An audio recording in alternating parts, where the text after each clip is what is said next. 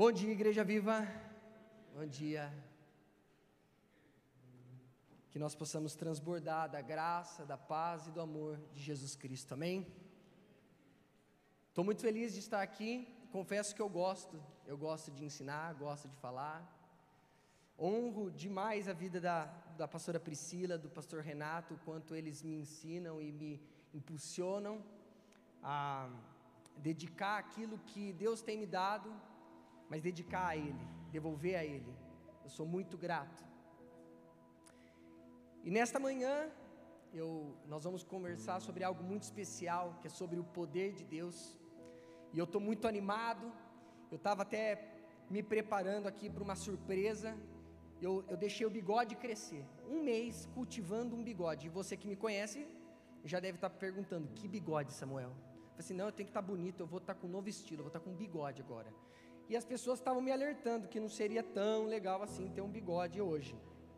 Domingo passado eu fui à igreja de Valinhos, pastor Luiz e pastora Mari. Aí a Isadora, filha, filha deles, me viu dentro do carro sem máscara. Falou assim: Tio Samuca, você está de bigode? E ela fez uma cara de espantada barra admirada. E eu fiquei na dúvida. Eu falei assim: Eu tô. Podia parar aí, né? Eu pergun aí eu tonto, fui perguntar para a criança, que é sincera, fui perguntar, você achou que está bonito ou está feio? Ela falou, está engraçado. Aí eu falei assim, melhor tirar o bigode e ir sem bigode mesmo, porque não era muito um bigode. Enfim, só para descontrair. É, nós estamos falando sobre poder, uma série sobre o poder de Deus. E é interessante porque nós estamos no meio evangélico e principalmente no meio pentecostal, e a gente ama falar do poder, amém? A gente fala muitas vezes sobre o poder de Deus. A gente está na ponta da língua falar uma palavra poderosa, uma música poderosa. Nossa, esse tempo foi poderoso. Que churrasco poderoso. O poder está na, na nossa língua. E aí eu pergunto: que poder? Vida poderosa. E aí eu pergunto: que vida poderosa? Que é uma vida poderosa? Que poder é esse? E é interessante porque nós começamos essa série com o intuito de irmos mais profundo no poder de Deus. E, e o pastor Renato falou sobre o poder da direção de Deus. A pastora Priscila falou sobre o poder e a humildade. E eu creio que Deus está nos levando para um nível mais profundo de entendimento sobre o que, que é esse poder, o que é essa vida poderosa. O lugar profundo é um lugar onde os conceitos da imaginação, a fantasia da nossa cabeça vai embora. E eu creio que Deus ele está desmistificando o que é uma vida poderosa. Eu creio que Deus ele está quebrando algumas ideias que na verdade eram mais uma fantasia sobre o que é o poder. Porque à medida que esses, essas fantasias elas vão embora, a gente vai vivendo de maneira mais genuína uma vida poderosa. Concorda comigo? Quantos aqui já tiveram um preconceito em relação a alguém? Você vê a pessoa de longe, você fala, hum, não sei não, o quê. À medida que você vai conhecendo a pessoa, você vai dando passo em direção a ela e você vai se relacionando melhor com ela. Faz sentido isso? Com o poder de Deus é a mesma coisa. O que é uma vida poderosa? O que é poder de Deus? E eu creio que essa série tem nos levado para um lugar mais profundo para nós desmistificarmos o que é o poder, o que é uma vida poderosa, para finalmente viver de maneira genuína uma vida poderosa, em espírito e em verdade, uma vida poderosa. Amém? E eu creio que hoje é mais um passo em direção a isso. É mais um passo que nós vamos dar em direção a isso. E para brincar, para a gente fazer aqui uma, um momento para descontrair, eu queria fazer aqui uma dinâmica. Eu vou fazer uma pergunta e quando eu contar até três, você vai responder em voz alta esta pergunta. Beleza? Combinado? Você que está aí em casa, online, fala também em voz alta. O Espírito Santo vai trazer aqui para mim essa palavra. Não, mentira. Mas fala em voz alta só para brincar com a gente. Então vamos lá. A pergunta é: qual é a primeira palavra que vem na sua cabeça quando a gente fala a palavra poder? Um, dois, três. Eu ouvi várias coisas aqui. A máscara ajuda, né? A gente entender bem. Eu ouvi Espírito Santo, pastora Luísa eu acho que falou aqui, está mais perto, eu ouvi. Alguém, alguém aqui falou cura, vai virar programa de auditório agora. Alguém falou cura? Cura, libertação, alguma coisa relacionada a milagre? O que mais? Paz. Ninguém falou sobre nada relacionado a paz. O que, que vocês falaram? Fé, fé, que mais? Como? Amor. Alguém falou coisa relacionada a amor? Levanta a mão aí. Amor. Quem falou alguma coisa relacionada à fé? Fé. Amém. Ninguém falou nada relacionado a milagre, milagres, sinais? Não? Nada relacionado a isso? Beleza. Olha que interessante. Quantas palavras diversas estão na nossa cachola a respeito do poder? E eu fiz essa pergunta para mim mesmo. Falei assim: o que é o poder de Deus? O que é essa vida poderosa? E o Espírito Santo ele me inspirou a fazer uma dinâmica. O pastor Renato me chamou mais ou menos um mês e meio, né, Rê? Um pouquinho mais. E eu decidi ler o livro de Atos e todas as cartas de Paulo. Então eu sentava uma noite e lia, li o livro Atos inteiro, assim, ó, de cabo a rabo. Depois li o livro de Romanos inteiro, depois li o 1 Coríntios e foi assim. Garimpando alguma coisa sobre o poder de Deus. E o que eu aprendi, eu, eu formei uma frase. E junto, juntos nós vamos formar essa frase. A frase que eu aprendi sobre o poder de Deus. Nós vamos formar ela em três etapas. Ela vai se formar em três etapas. E eu queria te convidar a abrir comigo, como trilho, como norte aqui do que a gente vai falar, 2 Coríntios. Tantas vezes a palavra poder se repete no livro de Atos, e nas cartas de Paulo, tantas vezes, poder, poder, poder, poder. Então tem inúmeros é, é, trechos que a gente poderia usar aqui, e eu queria utilizar justamente esse trecho de 2 Coríntios, capítulo 4, 2 Coríntios, capítulo 4, a partir do versículo 7. Esse trecho ele vai ser o nosso norte. Mas o que eu vou compartilhar aqui foi algo que eu fui lendo ao longo de, do livro de Atos e ao longo das cartas de Paulo. Vamos lá. Agora nós mesmos somos como vasos frágeis de barro que contém esse grande tesouro. Assim, fica evidente que esse grande poder vem de Deus e não de nós. De todos os lados somos pressionados por aflições, mas não esmagados. Ficamos perplexos, mas não desesperados. Somos perseguidos, mas não abandonados. Somos derrubados, mas não destruídos. Pelo sofrimento, nosso corpo continua a participar da morte de Jesus. Diga comigo, morte de Jesus para que a vida de Jesus, diga comigo, vida de Jesus, também se manifeste em nosso corpo. Sim, vivemos sob constante perigo de morte, porque servimos a Jesus, para que a vida de Jesus se manifeste em nosso corpo mortal. Assim, enfrentamos a morte, mas isso resulta em vida em vocês. Amém? Senhor Deus e Pai, quero te agradecer por esta manhã. Ilumina essa palavra nos nossos corações. Queremos mergulhar mais fundo em entendimento e vida sobre o teu poder e uma vida poderosa.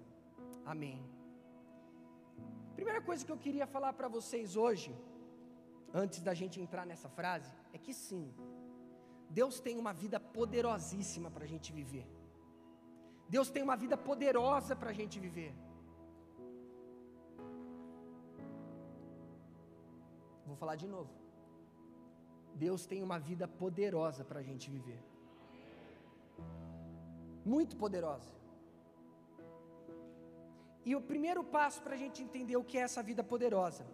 Vamos começar a formar essa frase comigo? Primeira parte dessa frase. O poder é uma pessoa que venceu a morte. O poder, primeira parte dessa frase, o poder é uma pessoa que venceu a morte. Primeira coisa que eu percebi ao ler o, o, os livros e estudar é que o poder não é uma coisa. O poder não é um pó de pirim-pipim. O poder não é uma varinha mágica. O poder não é uma coisa. O oposto de pessoa é coisa. Com pessoa, como que você trata uma pessoa? Você conhece, você conversa, você dialoga, você entende a vontade da pessoa. A pessoa, ela é dotada de sentimento, de afeições, de emoções, de pensamentos. E coisa, essa mesa. Essa mesa aqui, se eu falar assim, pastor Renato, estou levando para minha casa, tá? Ele pode até falar assim, mas essa mesa é minha. Mas eu vou roubar. E leva embora. Pronto. É coisa, eu não pergunto para a mesa. Mesa, você prefere ficar com o pastor Renato ou comigo? Não. A gente até tenta fazer isso com bichinho, né? Com animal. Mas mesa, coisa. Garrafa, coisa. E posso falar uma coisa, ficou repetitivo, mas posso falar um, um ensinamento, uma verdade a respeito disso? Há uma tentação dentro das nossas igrejas que o diabo coloca na nossa vida de coisificar o poder de Deus. O poder é meu. Eu manipulo Deus do jeito que eu quero. E Deus vai fazer o que eu quero. A gente vai falar melhor sobre isso para frente, mais no final. Mas a primeira coisa que eu quero começar ensinando é: o poder é uma pessoa, e o nome dela é Jesus Cristo, e ele venceu a morte por mim e por você. Eu não sei o que você acha sobre isso, mas tem algo mais poderoso do que vencer a morte? E isso é nosso por herança? Como explicar o mistério da cruz? É muito difícil. É muito difícil. E eu quero me dedicar a entender cada vez mais profundo o mistério da cruz. Agora, uma coisa a gente pode entender na palavra de Deus. Nós estávamos condenados à morte. Quando eu falo morte, aqui a gente pode significar de várias maneiras. Imagina você num lugar escuro, onde ninguém te conhece, onde ninguém sabe o seu nome, e você não vai ter mais existência. Isso é morte. Nós estávamos condenados a não sermos mais nada, a voltarmos a ser pó, deixarmos de existir, porque nós nos distanciamos do Criador por causa do nosso pecado. A autoridade sobre as nossas vidas era a autoridade do pecado, era a autoridade da morte. Qual era a última palavra sobre o ser humano? Morte. Qual era a última palavra do ser humano? Insignificância, inexistência, indiferença, porque nós pecamos como humanidade. E a partir do momento que a gente peca, e quando eu falo a gente peca, eu estou falando lá de Adão. A Bíblia ensina que em Adão todos nós pecamos. E porque todos nós pecamos, nós estávamos agindo e vivendo de acordo com qual poder? Quem operava através de nós? A morte. Aí eu falo morte, já vem aquela cena, né? Da morte, com aquela, aquele sobretudo preto, com uma foice. Era a morte que operava sobre nossas vidas. E pessoas que estão sobre o efeito da morte, elas geram inveja, elas geram amargura, elas se sentem ameaçadas, e elas tentam pegar nas coisas deste mundo para ganhar significância. Uma pessoa que está condenada à morte, ela vai se expressar, ela vai fazer alguma coisa para não morrer. E o ser humano tenta fazer isso de que maneira? Qual é a lei do pecado? Qual é a lei da morte que operava sobre as nossas vidas? Passa por cima dos outros ganha significância no status, no poder, no dinheiro, no material. Tenta ganhar significância com o cargo. Isso é morte. é tentar ganhar significância em coisa que não tem jeito, está condenado a morrer, está condenado a ser insignificante. E Jesus vem, Jesus chega para a morte e fala assim: passa a chave, passa a chave. Não, Jesus, eu não posso passar a chave para você. O ser humano pecou, ele está sob o efeito da morte, ele está sob a minha autoridade. Jesus falou assim: Não, eu morri e ressuscitei. Passa a chave. O ser humano agora, por causa da minha imagem no ser humano, por causa do meu sangue sobre o ser humano, ele ganha vida, ele ganha significância, ele ganha sentido. Isso não é poderoso? Não há mais efeito da morte, não há mais condenação. Eu não vou agir, porque a morte é uma autoridade sobre a minha vida, mas a vida de Cristo está em mim. Isso é poderoso. Então, a primeira parte dessa frase, o poder é uma pessoa que venceu a morte. O poder é uma pessoa que venceu a morte. Agora, quando você olha a vida dos discípulos, você vê muito poder, você vê uma vida poderosa. Por quê? Jesus é o poder que venceu a morte. E os discípulos entenderam uma coisa muito importante, e é a segunda parte dessa frase. O poder é uma pessoa que venceu a morte e nos convida a vencer a morte também. Olha o que diz aí no versículo 10. Pelo sofrimento, nosso corpo continua a participar da morte de Jesus. Participe da morte. Outro passo para uma vida poderosa. Você quer ter Jesus em você? Porque Jesus é uma pessoa. Você quer seguir Jesus? Tome a sua cruz e siga. Eu tenho certeza que quando Paulo está falando isso aqui, a igreja de Corinto, ele tinha conhecimento, estava dentro dele, os ensinamentos de Jesus, ele leu e estudou a história de Jesus, os evangelhos, apesar de não, ainda não terem sido escritos, ele tinha acesso a esse conhecimento. Eu tenho quase certeza que Paulo já tinha entendido, se não com essas palavras, ele já tinha entendido que para seguir o mestre, eu tenho que morrer.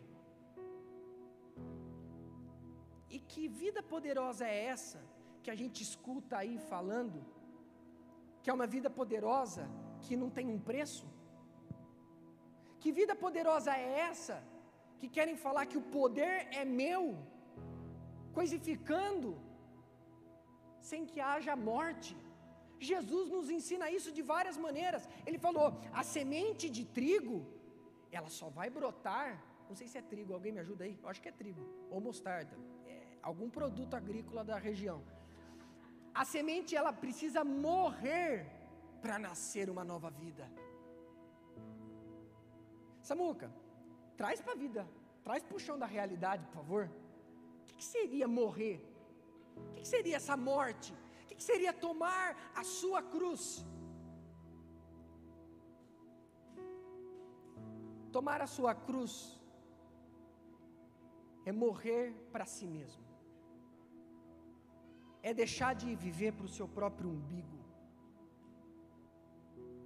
É você reconhecer os impulsos da nossa natureza ainda caída, os impulsos de morte que fluem através de nós, que buscam o nosso próprio interesse, que buscam os nossos próprios empreendimentos, que buscam os nossos próprios projetos individualistas. E você vai matando aquilo tomando a sua cruz.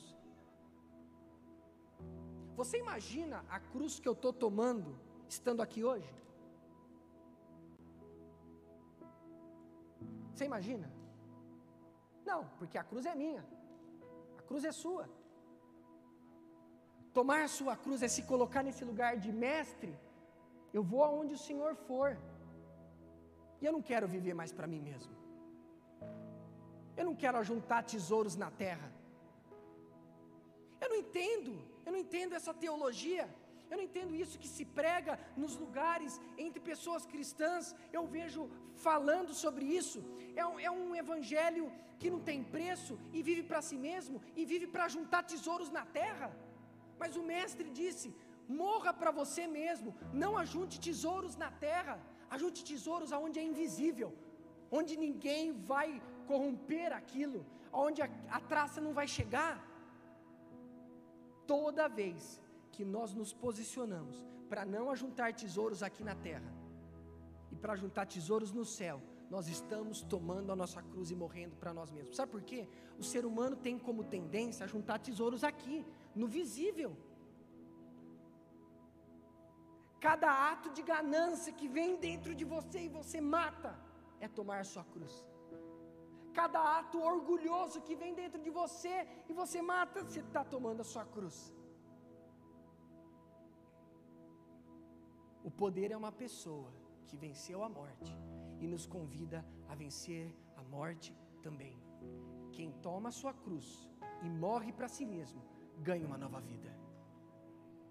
Seja uma semente de trigo, morra e deixa nascer uma nova vida. Isso só vai acontecer para aqueles que tomarem a sua cruz. Tome a sua cruz. Tome a sua cruz. Os discípulos entenderam isso perfeitamente. Eles tomaram a própria cruz. Vocês concordam comigo? E aqui fala a vida de cruz. Olha o que ele fala aqui. De todos os lados somos pressionados. Versículo 8: De todos os lados somos pressionados. Alguém imagina a vida de um apóstolo daquele tempo, uma vida confortável? Alguém imagina a vida de um apóstolo, uma vida de uma vida sem sofrimento? Eu não consigo imaginar isso. Tudo bem que aqui a gente está falando de um contexto de perseguição. Quando Paulo fala que ele enfrenta a morte, não é no sentido figurado, não, é no sentido mais literal possível. Quantas vezes ele lá no livro de Atos, Paulo, Pedro, Tiago sendo condenado, tomando chibatada e quase morrendo, tendo que fugir pelos muros da cidade à noite, tendo que fugir escondido. A vida de, de apóstolo não foi uma vida fácil, não porque eles entenderam que tinha um preço a ser pago. Aí você fala assim, mas foi uma vida sem sentido? Não. Foi uma vida inútil? Não. Foi uma vida infeliz? Não. Você lê aqui ao longo da carta de Paulo quanto ele se alegrava em pagar um preço, porque só uma coisa bastava para Paulo: Jesus Cristo. O poder é uma pessoa. Ele tinha um relacionamento com Jesus que ele falou assim: Jesus, o preço que eu tiver que pagar, eu vou pagar, mas eu quero viver com você. Era uma vida contente, contente de contentamento. Eu, eles se contentavam em quem? Em Jesus. O Senhor é meu pastor, Ele não me faltará. Ele não vai faltar, nada vai faltar, porque se Ele tiver, nada vai faltar. Isso é uma vida poderosa. Não é uma vida de acúmulo, não é uma vida de ganância, é uma vida que entende o preço a ser pago, tomando a sua cruz e dizendo: Jesus, eu quero viver essa vida, não essa vida. Não essa vida da velha natureza. Eu quero viver a nova natureza de Cristo. Então, o poder é uma pessoa que venceu a morte e nos convida a vencer a morte também. Quanto você tem enfrentado a morte nesses dias? O quanto nós, enquanto igreja, estamos enfrentando a morte? Morte no sentido literal? Acho que não. A gente não. Aqui no Brasil a gente não tem uma perseguição por, por crer no nome de Jesus. Mas eu garanto que dia após dia se a gente quiser levar o Evangelho a sério, a boa notícia do reino a sério, tem muitas mortes que, vai ter, vão ter que rolar dentro de nós. Muitas mortes. Agora, olha como Paulo termina esse pequeno trecho. Assim, enfrentamos a morte, mas isso resulta em vida para vocês. Quem enfrenta a morte gera vida. Quem enfrenta a morte gera vida. Quantas pessoas no seu trabalho precisam de vida? Quantas pessoas na sua escola precisam de vida? Lembra daquela morte que a gente acabou de pensar junto, que Jesus venceu a morte? Quantas pessoas ainda não receberam a notícia de que a morte já era? Quantas pessoas ao nosso redor ainda estão sob o efeito e autoridade da morte? Sabe aquela pessoa que quis puxar o seu tapete no trabalho? Ela ainda acha que a morte é uma ameaça para ela. E dói. Dói viver sob a pena da morte. Você imagina alguém chegar para você e falar assim: Olha, você está condenado a morrer. Você vai morrer. Daqui, sei lá, 100 dias. Como vai ser a sua vida durante esses 100 dias? Você vai tentar fazer alguma coisa, você vai tentar sobreviver, talvez você vai tentar lutar contra essa, essa condenação, talvez você se conforme, mas a condenação ainda está lá. E a sua morte ainda está com data marcada. Morte. E aí vem a, terceira e última parte da nossa frase. Talvez você não se lembre dela inteira, eu vou retomar. O poder é uma pessoa que venceu a morte, que nos convida a vencer a morte também para gerar vida através de nós. Para gerar vida através de nós. Para gerar vida através de nós. A vida poderosa consiste numa transformação de dentro para fora que não dá para conter, não dá para conter.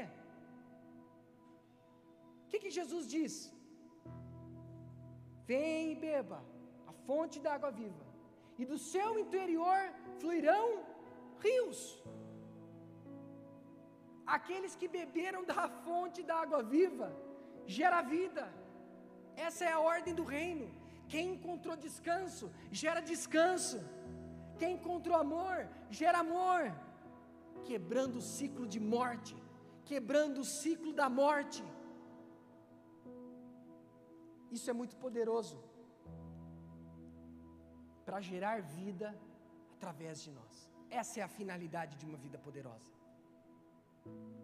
Essa é a finalidade de uma vida poderosa. Ser testemunha do poder de Deus. Testemunhar que Jesus vive. E vive em quem? Em nós. Não é só falando, é uma vida poderosa. Quantos estão entendendo? É uma vida poderosa. É uma vida que flui. É uma vida que flui. Quando a gente analisa a história da igreja, a gente vê muitas vezes pessoas usando o evangelho para o próprio interesse. De maneira muito errônea e muito triste, distorcendo o Evangelho. Eu não posso falar que é o momento atual o mais perigoso, mas eu posso com certeza dizer o seguinte: igreja viva, permaneçam alerta,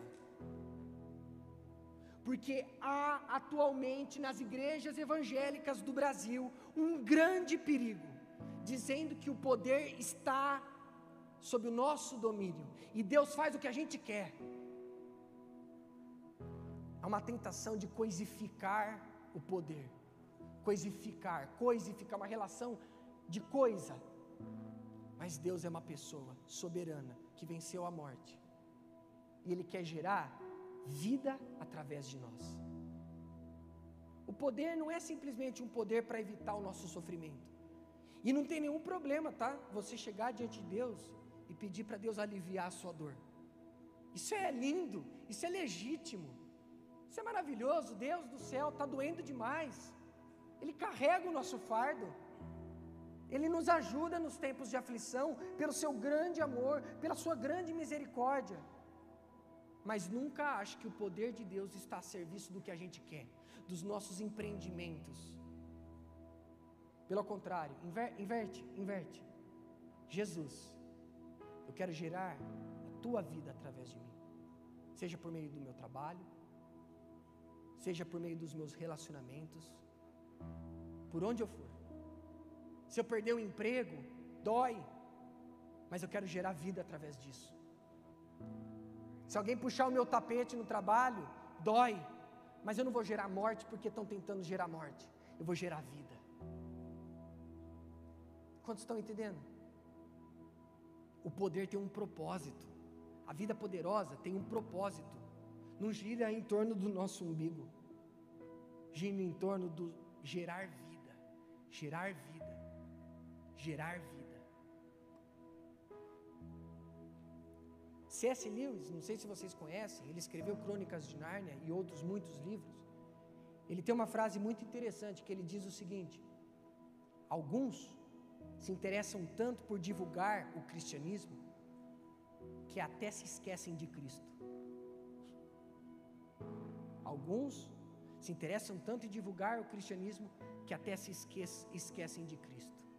Cristo é uma pessoa. E a gente segue Ele, não ao contrário. Gente segue Ele para gerar vida. Para gerar vida. Em Atos capítulo 1, Jesus fala para os discípulos: permaneçam em Jerusalém. A Pri até comentou, né, Pri, desse versículo na, na semana passada. Eu falei assim: tomara que a Pri não fale o que eu vou falar. Tomara. Mas eu sinto Deus insistindo nisso. Jesus ele fala assim: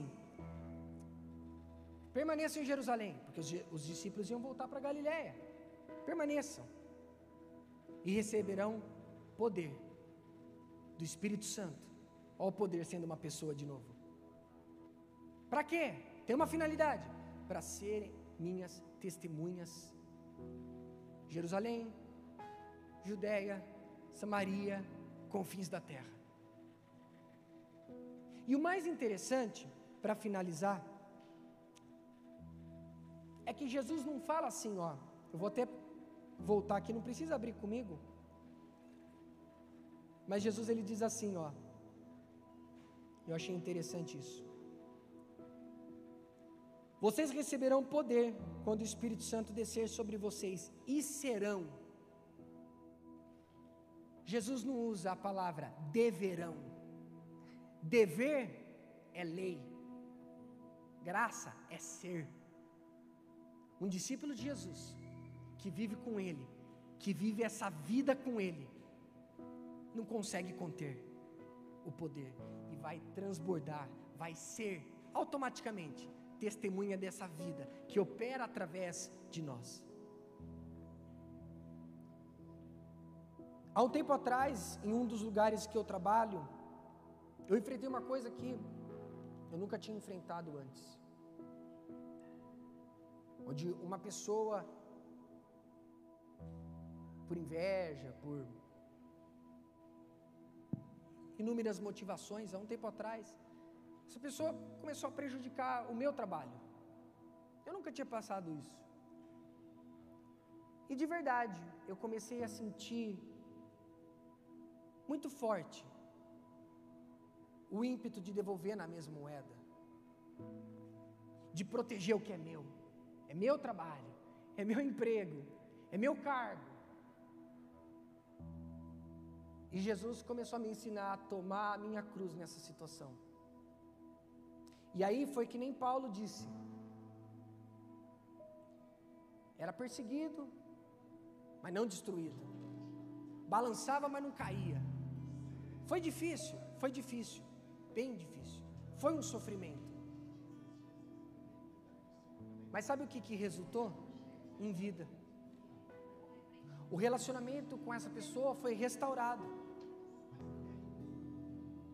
A situação melhorou do dia para a noite? Não.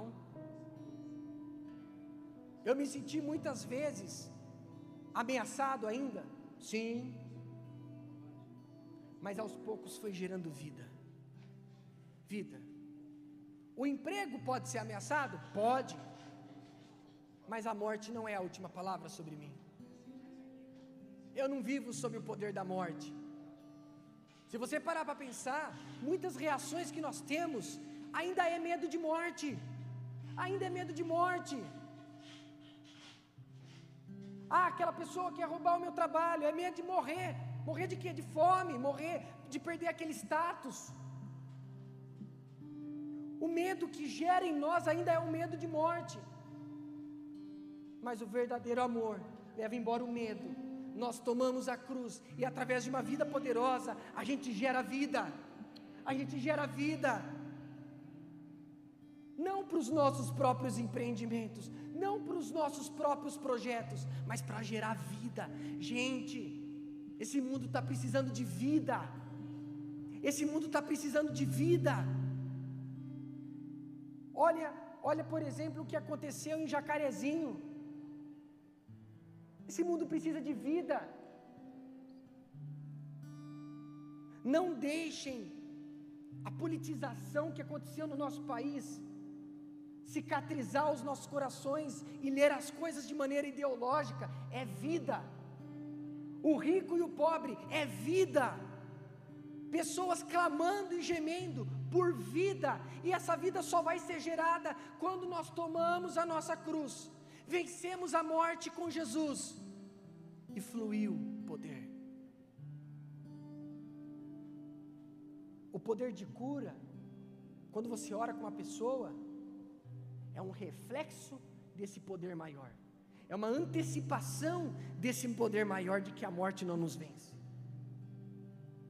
Quando você ora para uma pessoa que precisava de emprego, e gera emprego para essa pessoa, glória a Deus, é a antecipação de uma vitória que já foi conquistada na cruz vida. Mas todos esses sinais e maravilhas são reflexos, reflexos de uma vida poderosa. Um casal de amigo meu, eles no ano passado, em meio a uma pandemia, abriram um cursinho online voluntário, deram aula para o Brasil inteiro e prepararam centenas de jovens para o vestibular e deram apoio psicológico para esses jovens. E muitos passaram na universidade. Não sei você, mas eu considero isso muito poderoso. Porque não girou no próprio umbigo. Eles não ganharam um tostão, mas geraram vida. Geraram vida geraram justiça social. Quantos estão entendendo?